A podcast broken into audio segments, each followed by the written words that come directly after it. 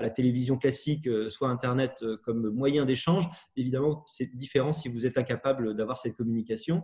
Donc, encore une fois, c'est bien sûr le cas aussi pour la, le télé-enseignement ou l'éducation à distance, si vous ne maîtrisez pas les, les outils Internet, vous êtes, vous êtes mis à distance de ceux qui les maîtrisent. Et évidemment, last but not least, dernière grande tendance que cette crise est en train d'accentuer, c'est la progression de ce que euh, Michel Foucault avait appelé euh, en, prenant, enfin, en, suivant euh, le, le terme de Jeremy Bentham, la société panoptique. Hein. Bentham avec son, sa prison, le panopticon, hein, où un seul, un seul surveillant arrivait à voir euh, tous les prisonniers en même temps.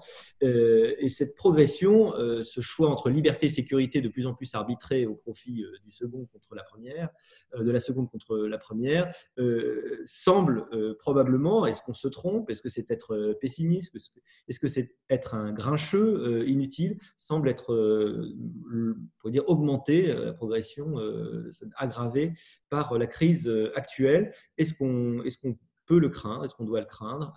Quelles sont les raisons objectives pour le penser?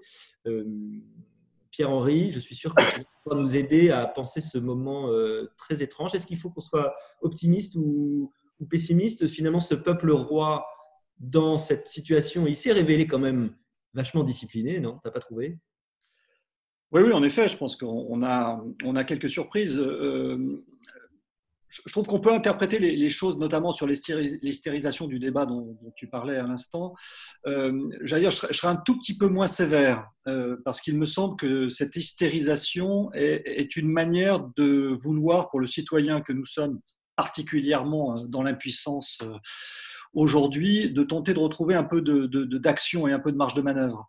Donc, je serais en fait, je verrais cet euh, indicateur qui est effectivement très très agaçant parce que les débats sont, toujours irritants et, démultiplient notre, notre, notre irritation. Mais en même temps, si on le regarde d'une manière un peu plus favorable, euh, je trouve qu'on a beaucoup de chance euh, d'être dans un pays où les gens râlent, discutent, s'intéressent, s'informent, tentent de devenir spécialistes. S'informent mal, évidemment. Enfin, bien sûr, c'est un travail à temps plein mais je, crois que c'est quand même l'élément d'un citoyen qui cherche à reprendre à la fois la tête et la main, c'est-à-dire la tête pour comprendre un monde extrêmement complexe et la main pour compenser une forme d'impuissance particulièrement accrue dans, cette situation de confinement.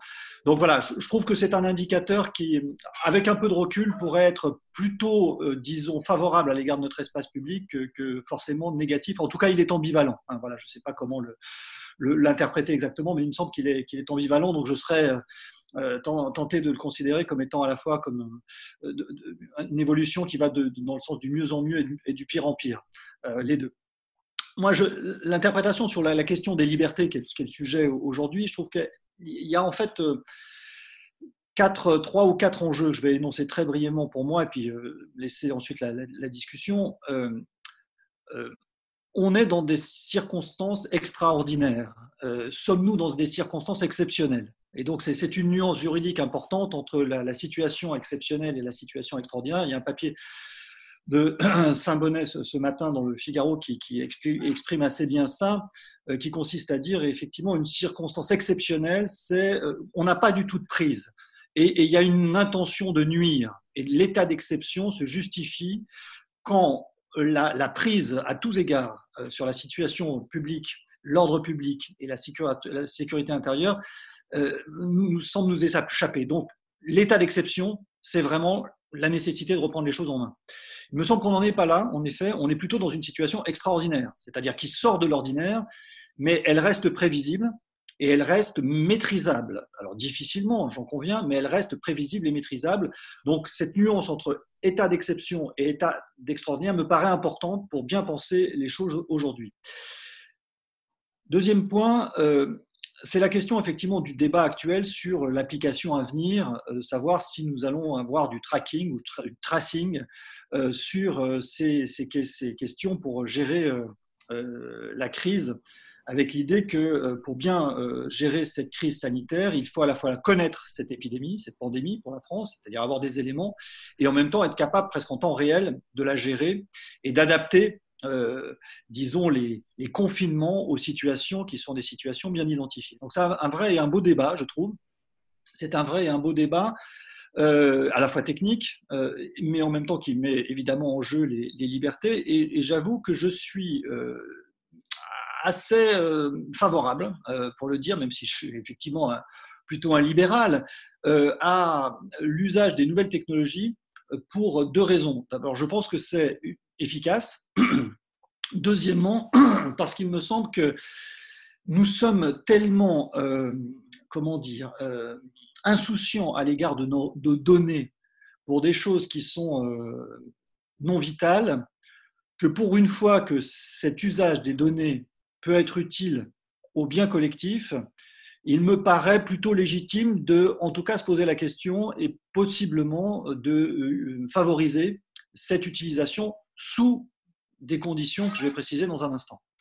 Donc je pense que la, perspective d'avoir une application telle qu'elle est définie, c'est-à-dire pas la taïwanaise ou la coréenne, mais beaucoup plus euh, soft et basée sur le volontariat, ne me paraît pas quelque chose d'absolument scandaleux.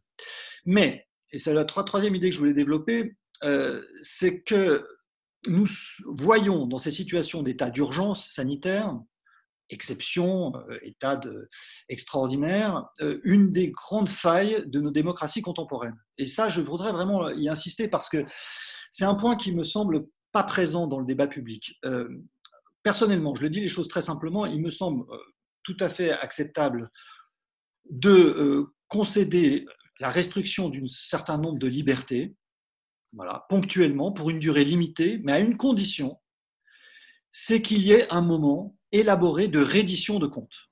C'est-à-dire que ces décisions puissent être à l'avenir examinées, euh, euh, analysées, euh, perçues dans leur chronologie, dans leur proportionnalité, et qu'il y ait un rendez-vous qui soit d'ores et déjà posé aujourd'hui pour, dans cinq mois, six mois, un débat sérieux qui ne soit pas un débat judiciaire ni médiatique, j'insiste bien sur le point. Pas, il ne s'agit pas de, mettre nos dirigeants en accusation, de faire des procès. Ce n'est pas un débat judiciaire, ce n'est pas non plus un débat médiatique, c'est un débat politique.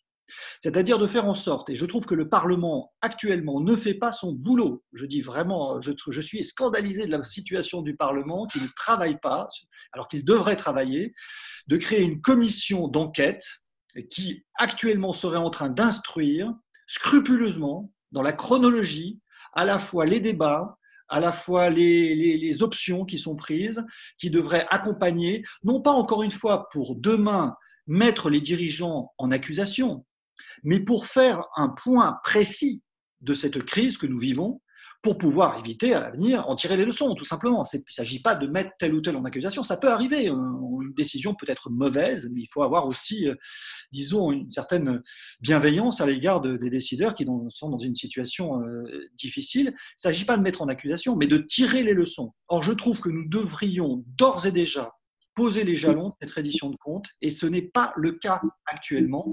Je trouve que c'est grave, et je suis encore euh, une fois euh, d'autant plus réticent à accepter des remises en cause de mes libertés que je sais que cette reddition de compte, cette responsabilité ne sera pas fixée demain. Donc ça, c'est un point vraiment, je, je trouve, qui révèle qu'en démocratie aujourd'hui, nous ne savons pas, en tout cas notamment en France, ce qu'est la reddition de compte.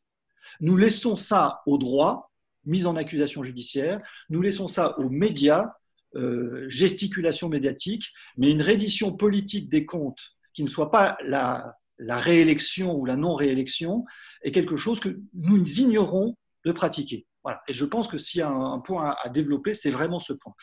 Puis quatrième et dernière remarque sur le sujet, euh, je pense qu'effectivement, ce qui, qui révèle notre euh, situation presque sur le plan spirituel, c'est que nous avons tendance euh, aujourd'hui à confondre la santé et le salut. Euh, la santé et le salut. Dans un monde désenchanté, voilà, les, grandes questions sur le sens de la mort et, sur le sens de la vie ont tendance à se dissiper. Et la position de repli, c'est l'hygiène, c'est le sanitaire, euh, la santé va nous sauver. Euh, l'étymologie d'ailleurs est la même.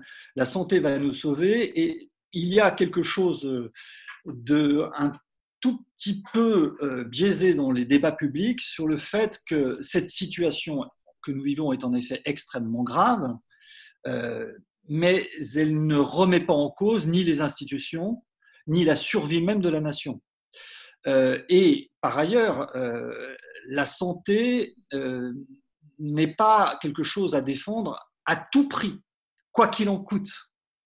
Je veux dire qu'il y a quelque chose de plus important que la santé. C'est effectivement les liens avec nos proches, c'est notre liberté, c'est une certaine qualité de vie. Et je trouve que euh, beaucoup de nos débats aujourd'hui euh, sont révélateurs du fait que démunis de toute perspective religieuse, nous rabattons sur la santé comme étant le cœur de notre existence. Euh, on le voit, ce n'est plus pour des raisons euh, euh, d'interdit religieux que nous organisons euh, notre consommation alimentaire, mais ce sont pour des raisons sanitaires. Mais la structure est la même. La ritualité sanitaire a remplacé la ritualité religieuse. Je pense qu'il faut être vigilant sur cette question. Quand on dit, quand on a la santé, tout, c'est le plus important, je ne suis pas sûr, je ne suis pas certain, et cela demanderait un vrai débat dans notre espace public. Donc l'état d'urgence sanitaire n'est pas un état d'urgence qui met en cause la, vie même de la nation. Euh, il y a quelque chose de plus important euh, que la santé, que le sanitaire. Je pense qu'il faut le rappeler, même si c'est effectivement, j'en ai bien conscience, quasiment inaudible par rapport à, la souffrance de gens qui sont dans des situations dramatiques, tragiques et qui ont notamment aussi euh, connu des deuils. Donc j'ai bien conscience que ce que je suis en train de dire n'est pas quelque chose de tout à fait facile ni à dire ni à entendre. Euh, quelques, quelques réactions, et puis peut-être qu'on pourra échanger euh, avec euh, ceux qui nous, qui nous écoutent ce matin. D'abord, ce que tu dis sur l'évaluation par le Parlement fait écho à ce qui a été, ce, que, je dis souvent, que beaucoup de gens disent sur le rôle, le deuxième rôle qui n'est pas tellement utilisé, qui, est dans la Constitution, mais, que le Parlement utilise peu, qui est celui de l'évaluation des lois le Parlement, il est censé voter des lois, mais il est censé aussi les évaluer. Ce qui, se fait assez bien, euh, par exemple, en, Angleterre, euh, euh, avec, le National Audit Office, par exemple, mais qu'on fait très très mal en France, alors qu'on devrait probablement, nos parlementaires devraient passer un temps important, devraient passer beaucoup moins de temps à voter des lois bavardes et inutiles, et beaucoup plus de temps à évaluer effectivement les politiques publiques et la façon dont, euh, euh, et, la façon dont elles sont appliquées, et euh, il aurait une valeur ajoutée qui serait bien supérieure. la seconde réflexion, c'est que effectivement, ce que tu m'as dit en fait nourrit mes craintes, enfin nourrit mon pessimisme. Hein, très, très, exactement. effectivement, tu as bien ben, rappelé que on a tout à fait l'impression qu'aujourd'hui, la vie agit comme euh, autrefois le salut. Autrefois, le salut était la valeur ultime à partir de laquelle on légitimait, en fait, euh, on va dire, bah, c'était on créait les hiérarchies euh, des, buts, et tous les buts étaient écrasés par celui du salut. donc, entre parenthèses, on pouvait vous ôter la vie si ça vous donnait le salut, ce n'était pas un problème. Hein. Et aujourd'hui, le risque, c'est le contraire, effectivement, c'est que la vie soit tellement l'objectif ultime que, quoi qu'il en coûte, comme a dit le président, mais quoi qu'il en coûte, on ne se rend pas compte combien ça peut coûter beaucoup en termes économiques, mais derrière aussi indirectement et paradoxalement aussi en termes de vie, puisque pour sauver des vies immédiates qui sont visibles, et le gouvernement a toujours tendance, malheureusement, euh, toutes les, théories politiques du, choix public montrent qu'on a évidemment tendance à privilégier les résultats directs qui sont visibles et imputables à votre action. En tout cas, qu'on va pouvoir vous reprocher, dont vous allez être comptable, et vous, vous pouvoir avoir tendance à minimiser basiquement ces morts-là euh, tout en en, créant d'autres, mais qui seront indirects et qui ne pourront pas vous être imputés. Donc, euh, la, disons que la, somme euh, paradoxale sur la vie de, la, de, l'opération, le résultat n'est pas, complètement, certain. une autre idée que j'ai eue en, t'écoutant, c'est que on a toujours toutes les restrictions aux libertés ont toujours été justifiées par vous ne savez pas ce qui est bien pour vous. C'est vrai pour les enfants, mais c'est vrai aussi pour les restrictions aux libertés des adultes. C'est pour votre bien toujours. Et on voit très bien que cette crise va euh, rendre cet argument encore plus fort, euh, puisque c'est vraiment, euh, vous ne vous rendez pas compte de ce qui est bien pour vous. donc, cette espèce d'état prophylaxique va voir des nouveaux leviers, des leviers qui jusque-là n'existaient pas. Aujourd'hui, on avait le levier du terrorisme. Bon, euh, il, faut vous, surveiller parce que euh, chacun est un terroriste en puissance. Jusque-là, ça marchait pas mal. Et ça avait déjà, euh, ça avait en pratique, hein, Snowden l'avait montré, hein, déjà permis la création d'entités de surveillance extrêmement puissantes qui sont à l'œuvre, en fait. Elles sont déjà à l'œuvre, mais extrêmement spécialisées dans la recherche terroriste. Pour la mise en place d'un mécanisme beaucoup plus général, jusque-là, on n'avait pas encore ce levier de la prophylaxie. Et ce levier de la prophylaxie, il est, terrible parce que le, la, liberté humaine, elle est, elle, est, absolue si on imagine que nous ne pouvons nous nuire qu'à nous-mêmes.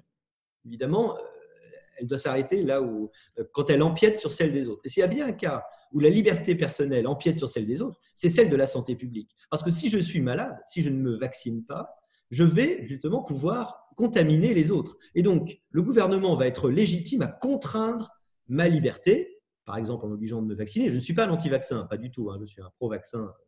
Euh, évidemment, mais sur cette, question, on voit très bien que parce que je risque à tout le monde, parce que tout le monde pourra être porteur de ce virus, on va pouvoir euh, motiver une sorte de, de quête euh, de, ça va être une justification ininterrompue et peut-être éternelle à la réduction de mes libertés. En fait, ça me fait un petit peu penser à l'argument de la bête dans euh, Lord of the Flies, dans Sa Majesté des Mouches de Golding.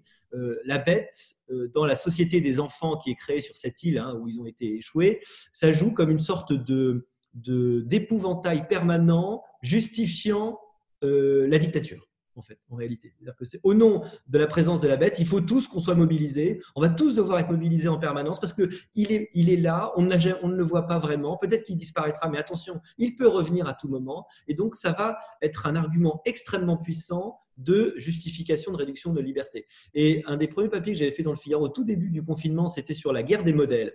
Euh, et on savait très bien qu'avant, il y avait une guerre des modèles entre, mettons, les technodictatures et les, ce que j'appelle les hyper-démocraties, c'est-à-dire en fait ces espèces d'holacraties, euh, euh, des démocraties un petit peu dégénérescentes que sont devenues euh, les, nôtres, hein, avec un débat public qui va affaiblir énormément les institutions, une représentation des élites très profondément discréditée, une difficulté à obtenir du consensus, des, de plus en plus des, des, des, courants qui n'arrivent pas à se parler mais qui s'opposent de façon frontale sans être capables d'échanger des arguments de démocraties qui sont un peu pour moi comme des étoiles euh, euh, qui, explosent, qui deviennent très très spectaculaires avant probablement de disparaître en réalité malheureusement. Je, le crois, je, le regrette, mais, mais, mais je le crois. Euh, cette crise, elle va accélérer à mon avis le, le, moment où les deux modèles vont se rejoindre, c'est-à-dire où l'hyperdémocratie va s'effondrer en, techno, en technodictature mais d'État nounou. C'est-à-dire que l'État-providence sénescent confronté à son inefficacité économique euh, et à son surendettement, à son incapacité euh, à offrir la prospérité euh, qu'il avait promis et la protection qu'il avait promis, va se transformer en état-surveillance. L'état-providence se transforme, va se dégénérer en état-surveillance. Et moi, je vois malheureusement aujourd'hui toutes, tous, les, tous les arguments, toutes les tendances pour que, pour que ça soit le cas, même si je comprends tout à fait que cette application, si elle est, si elle est euh, volontaire, hein, comme ça, semble être le cas, soit une bonne chose, et je crois que je serai, le premier à l'utiliser.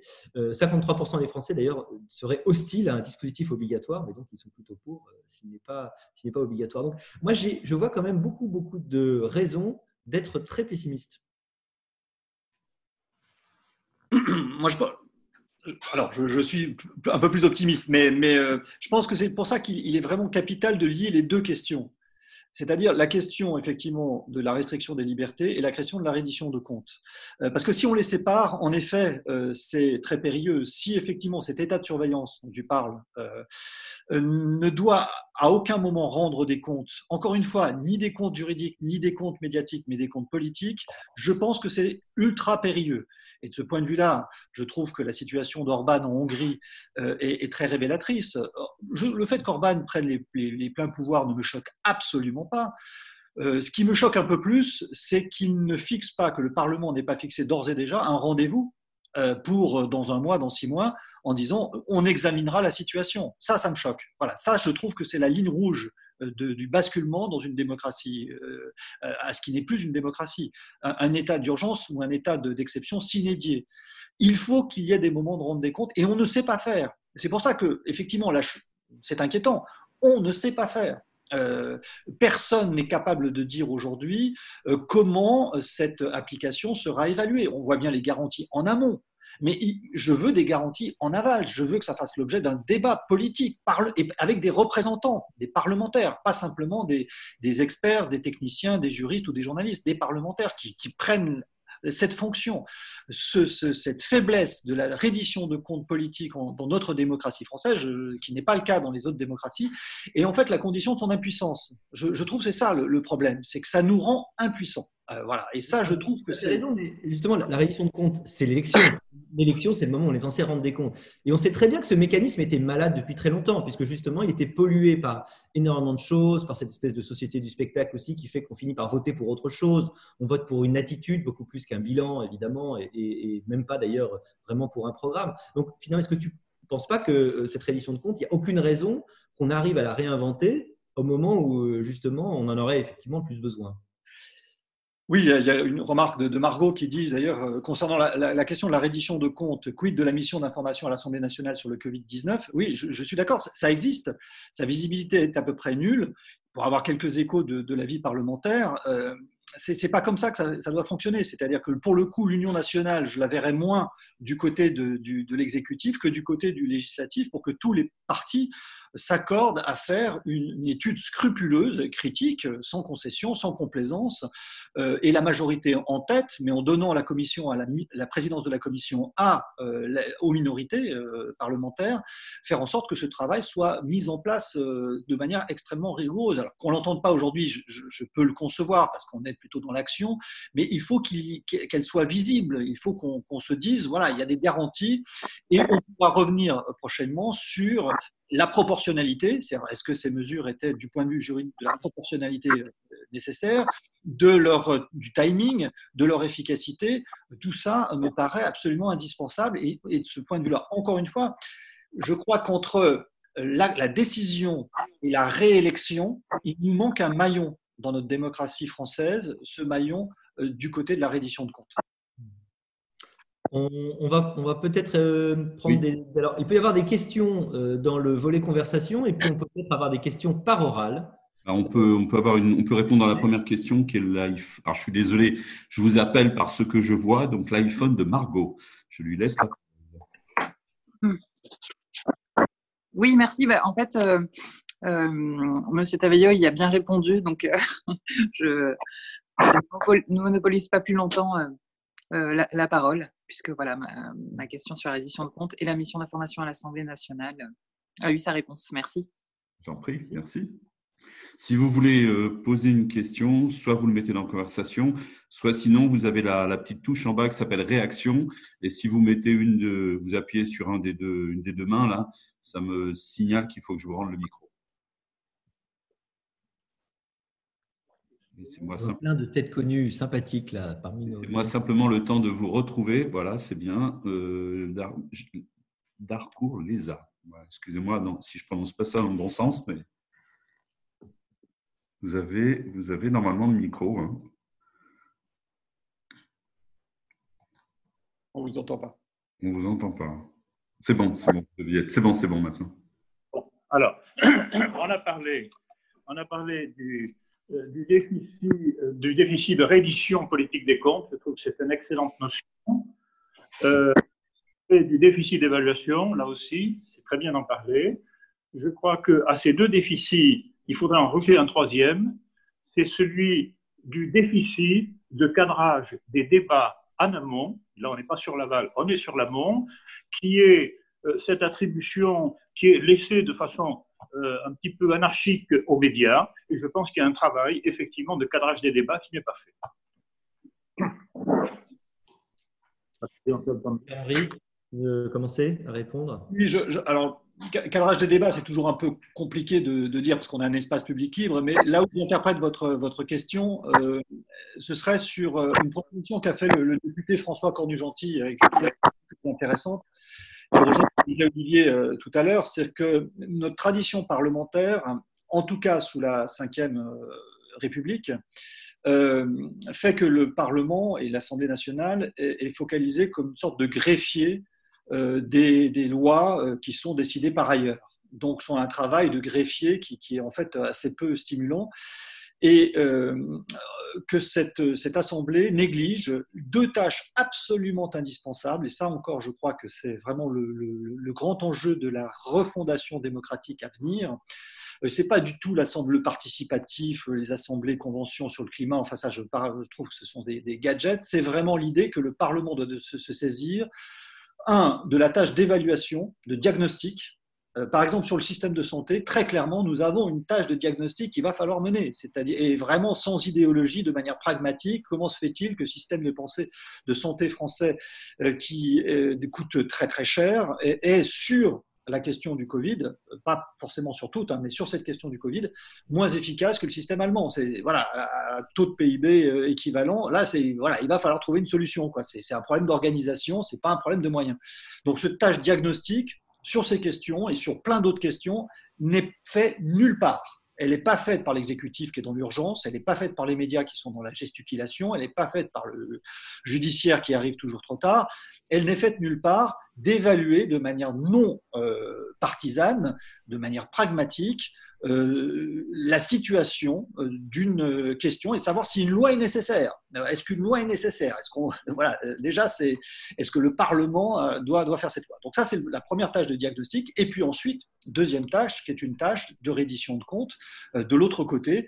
Et, et, donc je pense que c'est pas du tout en inventant des gadgets qui vont contribuer à discréditer la représentation encore davantage, la Convention sur le climat et des choses en disant grosso modo les élus, c'est des hockey boomers, euh, ils sont, ils comprennent rien à rien, et donc on contribue à discréditer la représentation nationale.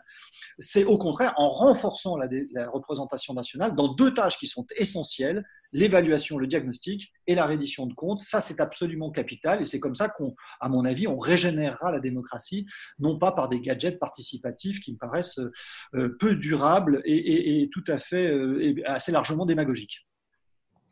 Euh, pour, pour, répondre, on, pourra répondre à la question de Dominique euh, Hortelan euh, après, mais, mais, sur le rôle des médias, je trouve que c'est un, un, thème. Qui, il faut, excuse-moi, il faut peut-être lire la question parce que je ne sais pas si tout le monde. Oui, je vais lire après, mais d'abord, c'est pour répondre à la précédente. D'accord. les, les médias, c'est intéressant si vous regardez. Je n'avais pas regardé le journal de, de 13h, le journal de 20h depuis peut-être 20 ans. Euh, on, est peut-être nombreux à l'avoir fait. Hein. Euh, je ne sais pas si ça a changé, mais moi, je, je vois qu'il y a un retour du rôle traditionnel du média comme euh, média de propagande.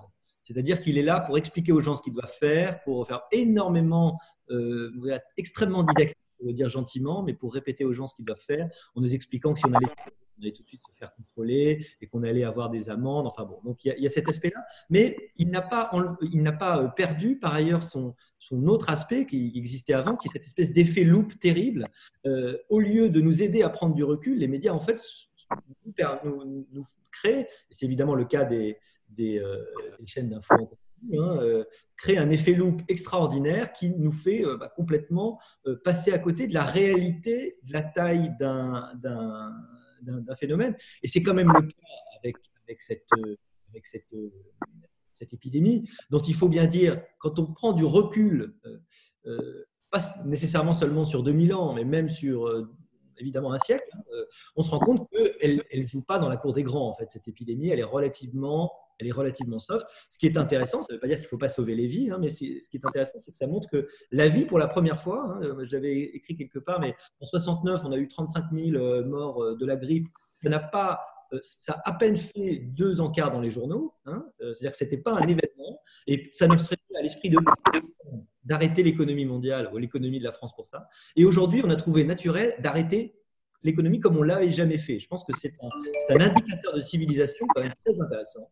Euh, c'est que pour la première fois, on a sacrifié l'économie au profit des vies. Ça dit quand même quelque chose sur l'état de notre civilisation. Contrairement à ce qu'on a beaucoup dit, le fait qu'on était devenu financiarisé, ça c'est vrai, l'économie l'est, mais qu'on était une civilisation tournée totalement autour de la consommation et autour du culte, euh, du culte de l'entreprise, en réalité, on voit que c'est absolument c'est totalement le contraire. C'est peut-être une, une surprise intéressante. Tu peux prendre la question de Dominique Ortolan. Là. Oui, voilà. Pour répondre à la question de, Dominique, vous avez tout à fait raison. Je fais partie de ceux qui avaient plaidé. Excuse-moi, Olivier, il y a vraiment des gens qui sont sur leur téléphone, donc ils ne voient pas la question. Donc... Alors, pardon. Euh, n'y a-t-il pas un lien entre les capacités d'analyse et d'évaluation, reddition du Parlement, outils d'études, d'investigation et statistiques à disposition des députés? La faiblesse des moyens expliquerait partiellement cette absence de reddition. Alors, moi, je fais partie de ceux qui, en, 2007, à l'élection de Sarkozy, avaient beaucoup poussé en faveur du rapprochement de la Cour des comptes et du Parlement. C'est-à-dire que l'idée aurait été de mettre au service du Parlement la Cour des comptes, un petit peu comme le NAO, le National Audit Office, afin que chaque parlementaire dispose force de frappe euh, pour euh, l'étude, euh, pour l'évaluation des politiques qui soit plus conséquente que celles qui ont. Les moyens sont extrêmement limités pour un parlementaire, d'autant plus qu'ils sont beaucoup trop, nombreux. et cette idée, à l'époque, avait quand même beaucoup inquiété la Cour des comptes. J'avais même participé à l'époque à un rendez-vous avec le ministre et le premier président de la Cour des comptes, puisque j'étais conseiller ministériel. Et à l'époque, le premier président, qui a disparu malheureusement depuis, comme on sait, avait, avait bah, expliqué qu'il était très inquiet parce qu'il n'avait absolument aucune envie, évidemment, d'être mis au service du Parlement. Hein. Il n'en avait aucune envie et on l'avait rassuré parce que finalement, Sarkozy, qui s'était engagé à l'époque à créer une instance d'évaluation pour aider, euh, pour aider le Parlement, euh, ce n'avait absolument, absolument pas fait. Mais l'idée, elle est là depuis très très longtemps. Et je trouve que ça fait effectivement partie des, des, apprentissages qu'on n'a peut-être pas encore assez, euh, et je crois que tu as tout à fait raison, Pierre-Henri, de, de, souligner et d'y insister. Des apprentissages de cette crise, c'est qu'on a besoin, que ça devrait augmenter la nécessité pour notre Parlement de, de se ressaisir, de se saisir de son, de son rôle qui est un rôle qui existe dans la Constitution. Euh, voilà. voilà. il y a une remarque. Je ajouter juste un point, c'est que euh, je pense que ce n'est pas uniquement une question de moyens. Il y a des députés qui font le boulot. Encore une fois, euh, à la fois dans la théorie et dans la pratique, ce que fait François Cornu-Gentil est, est, exemplaire de ce point de vue-là. Il a fait une enquête avec des députés qui ne sont pas de son camp sur la Seine-Saint-Denis. Euh, son rapport sur la Seine-Saint-Denis est exemplaire de ce que devrait faire le, Parlement. Euh, il n'y a aucune euh, intention politicienne. C'est un rapport d'évaluation qui a été d'ailleurs pris ensuite en charge par, par le Premier ministre. c'est un rapport d'évaluation qui, montre effectivement l'incapacité de, de, l'État et la collectivité d'avoir une politique raisonnable sur ce, sur ce département. voilà, truc est assez, pour le coup, très inquiétant. Mais on a là un vrai travail documentaire. Il suffit juste que les députés acceptent de veuillent bien faire le boulot. Voilà. Donc, de ce point de vue-là, c'est pas une question de moyens, c'est vraiment une question de volonté, euh, même si effectivement, ça suppose un gros travail. Euh, un gros travail d'investigation, d'enquête, mais vraiment, euh, c'est absolument capital de le faire de cette manière. Alors il y a une question de Alexis, enfin une remarque de Alexis Cumeta, et il y a M. Darcourleza qui veut vous répondre. Vous voulez la question d'abord? Euh, Peut-être lire la question. Je rejoins votre pessimiste, euh, pessimisme en, laissant aux politiques le soin d'organiser une revoyure. Ne sommes-nous pas naïfs Beaucoup d'élus se satisfont de la place prédominante donnée au pouvoir public, puisque c'est une formidable opportunité d'exister, alors que le débat politique intéresse de moins en moins. Rééquilibrer les pouvoirs et donner de l'agilité à la décision collective, ce serait peut-être donner plus de place aux entreprises qui ont réussi, par exemple, à changer leur process de production, à organiser leur activité pour poursuivre, et qui sont les grandes oubliées des discours politiques, celui de lundi étant une illustration significative, mais il est vrai que les entreprises ne votent pas. Mmh. Alors, pour la partie entreprise, je ne suis pas compétent, mais oui, en effet, euh, les députés euh, sont dans une bien souvent dans une forme de confort. Donc, je partage effectivement cette question, euh, cette, cette analyse. Pour, euh, pour, ajouter quelque chose, euh, effectivement, je suis tout à fait, d'accord. L'une des grandes tensions qui apparaît en ce moment, c'est la tension entre la nécessité à centraliser et à l'hypercentralisation pour arriver à coordonner hein, les, les, actions, et la nécessité à agir au plus près du terrain. Et on a vu que les grands succès qu'on avait pu remporter dans l'adaptation à la crise, c'est souvent des succès qui sont liés justement au fait qu'on a, on a, fait, on a levé énormément de verrous à, euh, la prise d'initiatives personnelles, on a, on a levé des process de, de, de, de décision rapide. Et on a vraiment, euh, on s'est rapproché de cette notion qui est en droit européen, qui est très importante, qui est celle de subsidiarité, c'est-à-dire qu'on va laisser faire aux gens au niveau compétent ce qu'ils peuvent faire. Donc, quand euh, un niveau compétent peut le faire, on ne va pas le faire au niveau supérieur. Et la question euh, qu'on peut se poser sur l'après-crise, c'est est-ce qu'elle va être et je ne sais pas encore, hein, est-ce qu'elle va être un, un levier pour recentraliser, effectivement, un retour de l'État, mais dont on sait, on savait bien avant la crise qu'il avait comme problème d'avoir perdu tous ses corps intermédiaires et qu'il n'arrivait pas, désespérément pas, à, réaliser cette décentralisation qu'on appelle de nos voeux depuis euh, maintenant euh, au moins 40 ans, euh, si ce n'est si 50, ou est-ce qu'on va avoir cette espèce de, de de, prise de conscience de la nécessité de vraiment décentraliser. C'est vrai pour les décisions publiques, avec le pouvoir du maire, par exemple. Euh, je pense qu'aujourd'hui, beaucoup de choses peuvent être faites de façon intelligente euh, si les maires euh, sont compétents et ont le pouvoir de, faire les choses. Et effectivement, si on laisse naturellement les choses au marché, j'en suis euh, je suis aussi euh, un des tenants, de, évidemment, de, de, la vertu de laisser les entreprises faire euh, et bien faire quand c'est possible et d'un État qui est tellement plus efficace quand il est à sa place et quand il n'essaye pas d'être partout. Voilà. Une, une, réaction La parole est à M. Darcourt et après j'ai vu une autre demande de iPhone Perso LA. Je vous laisse la parole après. Vous avez réindexé la question du débat public sur l'institution parlementaire. Vous avez tout à fait raison de le faire. Ceci étant, je crois qu'il ne faut quand même pas que l'institution masque une autre réalité, c'est que nous, ne sommes pas aujourd'hui euh, majoritairement dans une culture du débat en France. Il suffit de voir le glissement chronique de tout ce qu'on essaie de qualifier de débat vers la polémique. Donc il y a quand même un problème, il y a un problème de, euh, de débat, de culture du débat, et le cadrage du débat fait partie de cette culture du débat. Euh, oui, d'autant plus si c'était peut-être un problème de culture, mais aujourd'hui. C'est un problème technologique, euh, parce que moi, encore une fois, je suis, vraiment le pessimiste ce matin de, l'affaire, mais je suis de plus en plus en réalité. Euh, plus les choses vont, mais euh, que la technologie euh, a à la fois donné des outils pour que ce débat se développe de façon exponentielle, mais malheureusement euh, de façon quasiment métastatique en fait. Je, je, comparais plutôt ces technologies à, un effet, un effet un peu cancéreux sur le débat, c'est-à-dire qu'on a plein de choses qui se développent, qui sont plutôt maladives euh, que euh, l'indication d'un débat sain. Euh, on n'a pas encore trouvé la moyen de retrouver la hiérarchie des expressions, de recréer des hiérarchies des expressions. Peut-être je suis un peu moins, pessimiste que vous là-dessus parce que je, prenons un peu de, recul et les débats qui, nous animent, qui nous passionnent, qui nous agacent, qui nous irritent, qui nous exaspèrent. moi, j'ai quand même tendance à les considérer comme une espèce de trésor français, qui est, un. Nous sommes un peuple d'intellectuels. Euh, j'en donne un petit, un, petit indice. Euh, vous voyez, le nombre de, petites universités populaires dans, le moindre village de France, de, petites conférences. On, a une, un tissu euh, délibératif en France qui est absolument extraordinaire et je crois unique au monde. Je pèse mes mots. Euh, le fait d'aller faire une conférence ou discuter avec, euh, euh, dans, un, dans un, village de 200 personnes avec 50 personnes qui sont présentes, c'est un truc hallucinant. Donc oui, il y a des biais cognitifs, oui, il y a une exaspération, oui, il y a, des fake news, mais j'allais dire, il y a du lien. et nous qui cessons de, dire que ce lien est en train de disparaître, bon, ben voilà, le débat témoigne du fait qu'on préfère débattre que de se battre, euh, même si euh, parfois on est prêt euh, de se mettre des, baffes virtuelles, ça reste des baffes virtuelles. Donc je trouve que voilà, cadrer le débat, ça sonne un peu, comment dire, illibéral, voyez-vous ce que je veux dire? C'est-à-dire que acceptons ce désaccord dans son ampleur au niveau de l'espace public.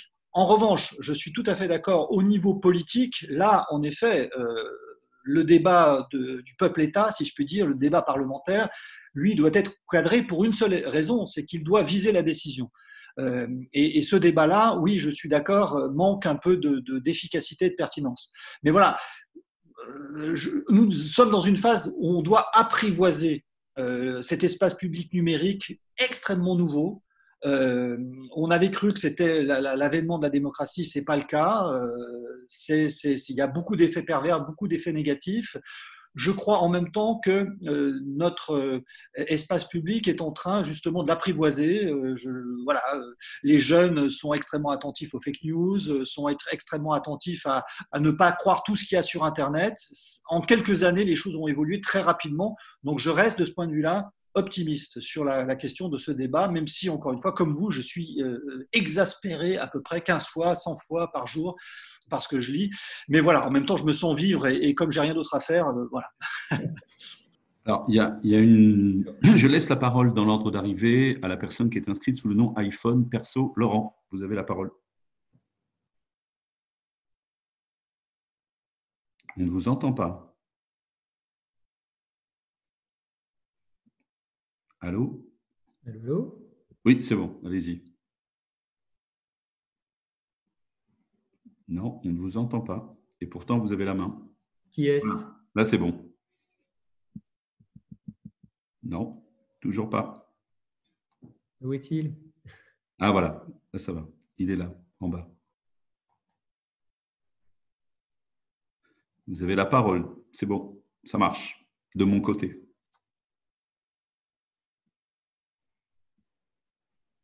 Non Bon. Euh, sinon, quelqu'un d'autre? Oui, on va continuer. Alors, je crois que M. Darcourt voulait repartir. Euh. je crois que c'était euh, je crois que vous avez la, dernière conclusion me, convenait tout à fait, c'est-à-dire il y a le foisonnement un petit peu de la vie, et puis il y a peut-être aussi à l'État d'être exemplaire sur certaines choses, et ça passe effectivement par de l'enquête, parce qu'une mise en débat, ça passe d'abord par un travail de diagnostic. Alors, comme il nous reste 10 minutes. Euh, ah, il y a monsieur, on, réessaye, pardon, on réessaye avec monsieur Laurent, c'est ça? Allô? Oui. Vous êtes connecté, c'est bon? On ne vous entend pas. Voilà, maintenant. Euh, Par écrit, peut-être. Votre, ça y est, soit vous, il est à l'extérieur, on, voit qu'il est à l'extérieur. Euh, c'est bon, là, vous pouvez parler. Votre micro est ouvert, il n'y a pas de problème.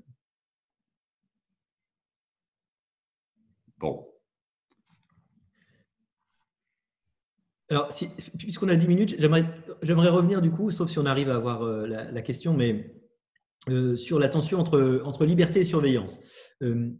Sur le fait que l'outil Stop Covid et puis ses différents euh, avatars euh, vont, va d'une façon ou d'une autre quand même euh, constituer une avancée, pas la seule, mais une avancée dans, je crois, l'inéluctable création de fichiers nationaux, de dispositifs de, surveillance pourrait dire généralisée ou de capacité de contrôle. Euh, cette espèce d'immense système d'information qui va faire que les autorités vont rapidement pouvoir avoir toutes les informations sur tout le monde. Je vous rappelle que euh, euh, en Chine, c'est très organisé depuis, depuis maintenant quelques années. Hein. L'objectif de Pékin, c'est de pouvoir identifier n'importe quel Chinois en trois secondes où, qu'il soit sur le territoire, en trois secondes. Et d'ici un an à deux ans, ils ont prévu d'avoir un milliard de caméras. Aujourd'hui, il devrait en avoir 400 millions, si je ne me trompe pas. Il devrait avoir un milliard de, caméras.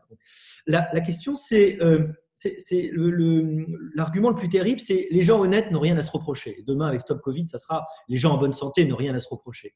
Euh, un argument terrible, euh, et c'est Snowden qui disait dans une interview, il dit dire que la surveillance ne sera pas utilisée contre les citoyens normaux, c'est aussi rassurant que de dire je te mets un revolver sur la tempe, mais je te jure que je ne tirerai pas. Parce que c'est à partir du moment où vous avez ce dispositif, où il, est, il existe, alors peut-être qu'aujourd'hui, on a euh, les, institutions politiques pour arriver à les contrôler et que les, intentions des gens hein, sont peut-être très bonnes, euh, de la même façon qu'aujourd'hui, peut-être que chez Facebook, bah, Zuckerberg est peut-être quelqu'un de très très bon, mais, mais qui demain seront les donneurs d'ordre? Euh, Qui seront les actionnaires? Qui seront les décideurs? Le problème, c'est que une fois que vous avez le pistolet sur la tempe, vous savez plus très bien qui demain va, le tenir. Donc, mon, inquiétude euh, fondamentale, c'est là-dessus, c'est sur cette montée, euh, mais dont je ne vois pas les conditions pour l'arrêter, hein, parce qu'il y a une demande euh, de sécurité, il y a une demande de, contrôle à laquelle parfois je suis le premier à adhérer. Et cette, la santé va aujourd'hui être l'argument supplémentaire qui va euh, permettre, euh, bon, pour l'instant on en est encore un peu long, on n'arrive pas à avoir le dossier médical personnalisé euh, depuis 20 ans, mais, mais c'est plutôt notre, c'est pas une mauvaise volonté, c'est juste que c'est juste une nullité de, l'administration hein, qui fait qu'on n'arrive pas à avoir ça. Mais petit à petit, quand même, ces dispositifs sont en train de monter en puissance. Je vois pas comment on peut on peut les, on peut l'empêcher, et, et, ça me rend extrêmement pessimiste sur sur l'issue. Donc voilà, cette, cette, crise va être un accélérateur pour moi. D'accord.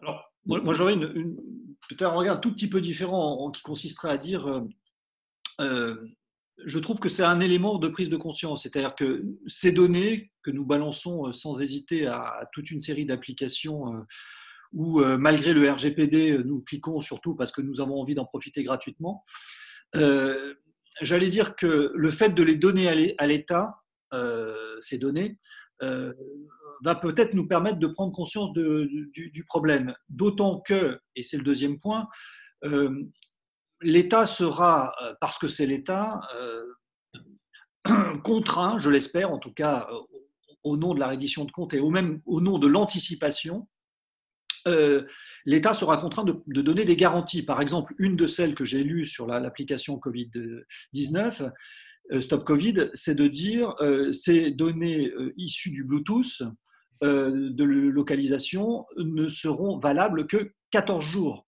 Et après, elles sont effacées. Euh, je trouve que ça, c'est un excellent point qui pourra permettre après de nous dire à nous, tiens, et, si euh, mon application euh, de géolocalisation que je viens de, donner, après tout, est-ce que cet effacement de 14 jours, je ne serais pas en droit de l'exiger? Donc je crois au contraire que ça, pourrait rendre le citoyen, parce que nous avons tendance à, nous méfier davantage de l'État que du privé, d'inverser un tout petit peu les choses. Euh, et je pense que de ce point de vue-là, l'État pourrait avoir une fonction de gardien des libertés. Pourquoi? Parce que l'État est beaucoup plus scruté que ne le sont les entreprises individuelles. Donc, voilà, euh, une espèce de cercle vertueux euh, dont je pourrais envisager la chose, mais je ne sais comment dire, un regard un tout petit peu différent, mais certainement pas contraire de celui du tien, Olivier, parce que je, pense que la, méfiance que tu ou la défiance que tu as à l'égard de cette situation est capitale. Et donc, euh, voilà, j'envisage cette possibilité positive, euh, mais avec beaucoup de, prudence et, sans effectivement livrer les choses au bien commun et à une définition du bien qui m'échapperait. Ok. On, on, réessaye une dernière fois. oui, euh, euh, non, mais Laurent a posé la question par écrit finalement, si je me trompe pas. Ah d'accord, je n'ai pas vu. Vous m'entendez là? Euh, Allez-y, allez-y, parlez, oui. Est-ce que vous m'entendez? Oui, mais il faut parler fort. Allez-y. Alors, je vais parler fort et en pleine nature.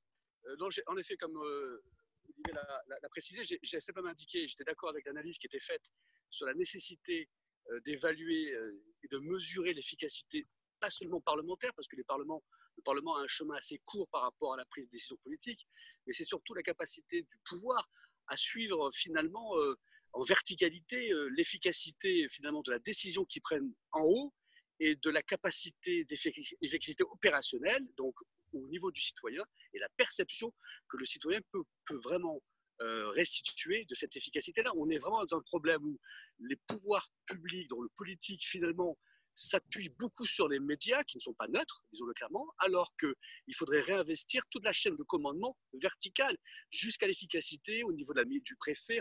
et on voit bien qu'il y a une confusion des canaux pour être efficace euh, en verticalité. Voilà. Et je pense qu'il faut vraiment être dans une vision plus agile de la prise de décision jusqu'à son, bah, jusqu'à son, sa perception au niveau des citoyens, puisque regardez ce qui se passe en Allemagne, regardez ce qui se passe en France, on a l'impression que l'État n'a véritablement que les médias pour faire passer des messages, alors qu'il y a des préfets, il y a toute une chaîne de commandement qui, a, été véritablement délaissée, et je pense pour des raisons euh, bassement économiques, pour des raisons bassement euh, du coup d'effort et, d'exaltation de, ce travail euh, en verticalité. Voilà ce que je voulais partager, mais vraiment, ce que dit Olivier ou ce que dit également Pierre-Henri est véritablement la clé de début de solution pour pour ne pas être dans la condamnation du pouvoir, mais pour être véritablement, nous, tous citoyens, dans l'efficacité attendue euh, de nos hommes politiques, parce que c'est nous, hein, quelque part, qui les avons véritablement mis en démocratie. Donc voilà, c'est ce que je voulais partager avec vous.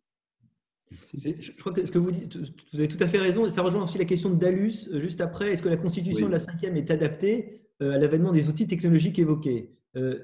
Le, je crois que c'est le, grand euh, biologiste Wilson qui disait euh, euh, l'homme a, a, un cerveau du paléolithique, des institutions du Moyen Âge et des technologies dignes des dieux. Euh, alors le cerveau, on ne peut pas tellement le changer. Euh, les technologies, on voit qu'elles euh, elles accélèrent beaucoup. En revanche, les institutions du Moyen Âge, bah, elles restent en fait fondamentalement des institutions du Moyen Âge. D'ailleurs, si on regarde bien l'école, elle fonctionne exactement comme l'école cathédrale du Moyen Âge dont elle est issue en fait. Hein. À l'origine, c'est ça, c'est comme ça que l'école a été créée. Donc ces méthodes sont les mêmes à peu près. la façon dont elle fonctionne, une personne en face de 30, c'est à peu près toujours la même chose. pour les institutions politiques, c'est quand même effectivement bah, beaucoup ça. On a des institutions politiques bah, qui sont nées, mettons il y a 2500 500 ans, n'est-ce pas euh, Et qui ont été adaptées. Hein, euh, mais enfin, fondamentalement, elles sont un petit peu euh, de la, même façon, du, même ordre, avec des dérives qu'on avait vues. Hein. J'ai parlé de l'attrition des, des, corps intermédiaires, effectivement d'une décentralisation impossible, alors qu'effectivement, la complication du monde, je ne dis pas, c'est pas la complexité, parce que la complexité et la complication, hein, la complication, elle est elle est, elle est, artificielle, la complexité, elle est naturelle. On a les deux aujourd'hui, hein, la complication et la complexité. Euh, les deux font qu'il faudrait qu'on soit capable souvent effectivement, de prendre les décisions au plus près du terrain. Et, malheureusement, la réponse du politique, elle est bah, avec ses contraintes du fait que bah, l'homme politique étant un homme comme un autre, il a aussi besoin de pouvoir justifier son action. Il va s'intéresser à, l'effet immédiat de communication, ça c'est vrai. Euh, et avec tout ce qu'on avait pu voir depuis très longtemps hein, sur euh, ce que j'appelle ça la, la, BFMisation euh, de la politique qui a engendré la twitterisation de la loi. comme la politique est devenue gérée par BFM, la loi est devenue un tweet. Et, évidemment, c'est pas idéal hein, pour arriver à gérer une crise de ce type-là qui nécessite, évidemment, qui aurait nécessité beaucoup de capacité à prévoir. Peut-être qu'on pourra faire le procès des gens qui n'ont pas pris la, capacité, qui n'ont pas fait les, euh, les, réserves nécessaires hein, que la puissance publique aurait dû décider pour des scénarios qui quand même n'étaient pas complètement euh, inexistants, hein, des scénarios de pandémie, la capacité à prévoir et puis la capacité à réagir aussi euh, à, la, à, la, à, la, crise actuelle. Merci. Est-ce que tu veux balayer les dernières petites remarques dans... Christelle, salut, salut Christelle. Oui, c'est vrai. Euh, on est, tous. Euh, c'est quand même très, paradoxal. On est tous, tous euh, pistés en permanence et on sait très très bien que sur n'importe quel site, n'importe quelle recherche qu'on fait, on va nous proposer une pub qui correspond quelques minutes après, alors qu'on est sur un autre site. Euh, on sait que quand on utilise Waze, euh, que, on sait que TikTok euh, aussi nous suit en permanence. et les gens ont l'air d'être beaucoup plus sensibles à, l'idée que l'État nous, l'État nous suivrait. Moi, j'ai un peu un doute. Moi, j'ai l'impression qu'on affiche a priori beaucoup de craintes, mais en fait, quand il s'agit de balancer ces données, et une fois qu'on est dans la surveillance, en fait, on s'en fout. Et moi, ma théorie, c'est que la surveillance d'État, avec ce terrible argument de les gens honnêtes n'ont rien à se reprocher, euh, en fait, va progresser à bas bruit sans aucun problème.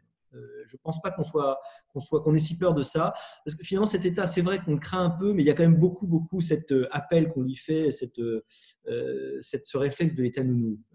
J'ai, j'ai l'impression. pour la, remarque de Thomas, peut-être. tu veux, hein d'autant plus qu'il est l'heure. Oui. La, dernière remarque de Thomas, peut-être? Thomas à tout le monde, bonjour. Alors, bonjour. Sur la fonction de contrôle par le Parlement, comment renforcer son expertise sur les enjeux sanitaires, technologiques, oui, de l'Office parlementaire d'évaluation des choix scientifiques et technologiques?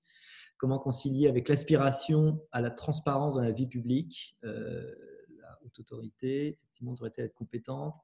Euh, oui, c'est une question vaste, mais euh, ça, me permet de, de dire qu'avec la Convention citoyenne, j'ai l'impression qu'on a fait l'exact contraire de ce qu'on aurait dû faire.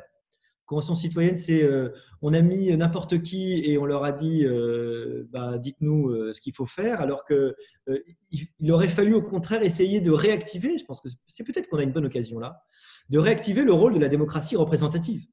les représentants ne sont pas omniscients, il n'y a aucune raison qu'ils le soient, ils ont, ils ont leur qualité, ils ont aussi leur, leur manque, mais c'est justement ces gens élus comme représentants, avec ce processus démocratique qui est extrêmement précieux, qui doivent être aiguillés et euh, on ne manque pas effectivement d'offices, euh, d'agences euh, qui devraient être mises au service du, Parlement. Est-ce que ça nécessite peut-être de demain de changer la Constitution? C'est même pas, je pense, nécessaire. Je pense que le Parlement, il a tous ses outils, hein, il a ses possibilités constitutionnelles. il faut qu'il le veuille. il faudrait peut-être aussi, évidemment, que les parlementaires soient moins dépendants du, point de vue, du point de vue électoral de leur de leur, de leur élection. Et de ce point de vue-là, malheureusement, la grande réforme sur le cumul des mandats, pour moi, a été une connerie monumentale. on avait autrefois des députés maires qui, avaient une colonne vertébrale, qui, qui connaissaient très bien le terrain et qui étaient capables d'avoir des, euh, des avis sur, euh, sur les questions qui euh, n'étaient pas la voix de leur maître et qui n'étaient pas celles nécessairement de l'exécutif. Aujourd'hui, malheureusement, on a des gens qui ont beaucoup de qualité, hein, qui sont très gentils et, parfois avec plein de bonne volonté, énormément d'énergie, qui essaient de faire des très bonnes choses, mais qui malheureusement, et je crois qu'on avait été beaucoup à le remarquer, qui sont devenus des apparatchiks, c'est-à-dire peut-être dans le pire sens du terme, il y a des gens qui sont juste dépendants de l'appareil et qui du coup en, sont évidemment euh, un petit peu la voix. Euh, et donc c'est ce qui pourrait malheureusement être un obstacle au fait qu'aujourd'hui le Parlement se saisisse, euh, se saisisse de ses rôles. ça n'aurait peut-être pas été le cas il, y a, il y a 15 ans, il y a 20 ans. Pierre-Henri, tu as quelque chose à ajouter? Tout, tout, à fait d'accord. Non, je, crois, je, crois, que le temps est, passé. Non, mais je, je, partage tout à fait cette analyse. Je, crois qu'effectivement, le Parlement, euh, j'allais dire, on, dit aux, élus de l'exécutif gouverner, mais j'allais dire euh, maintenant au Parlement, faites votre boulot, parce que là, vraiment, euh, tous les moyens sont là pour que le Parlement prenne cette charge. Et moi, j'aime beaucoup la verticalité dans la décision exécutive, je pense qu'elle est indispensable, mais elle ne peut exister de manière efficacement que euh, avec des organismes de contrôle euh, qui sont... Euh, d'ailleurs, historiquement, c'est ça. la naissance de la responsabilité politique en Angleterre, c'est cette idée essentielle que plus un pouvoir est responsable, plus il est efficace. voilà, c'est ça l'idée essentielle. Plus un pouvoir est responsable, plus il est efficace. C'est ce qui a permis au Parlement anglais d'obtenir des impôts infiniment plus élevé que le, pouvoir absolutiste français. Et toute la politique maritime anglaise a été développée parce que le Parlement était responsable. Donc, mettons la responsabilité au service de l'efficacité. C'est ça l'idée essentielle. Pas au service de la destruction du pouvoir, comme c'est le cas aujourd'hui, mais au service de l'efficacité du pouvoir. Merci beaucoup. Je crois que c'est une excellente conclusion. Merci à tous d'avoir participé à ce Télécafé, ce sera, c'était le premier, mais ce sera sûrement pas le dernier. Merci encore Pierre-Henri d'avoir répondu à notre invitation. À très bientôt à tous et bonne journée. Au revoir. Au revoir.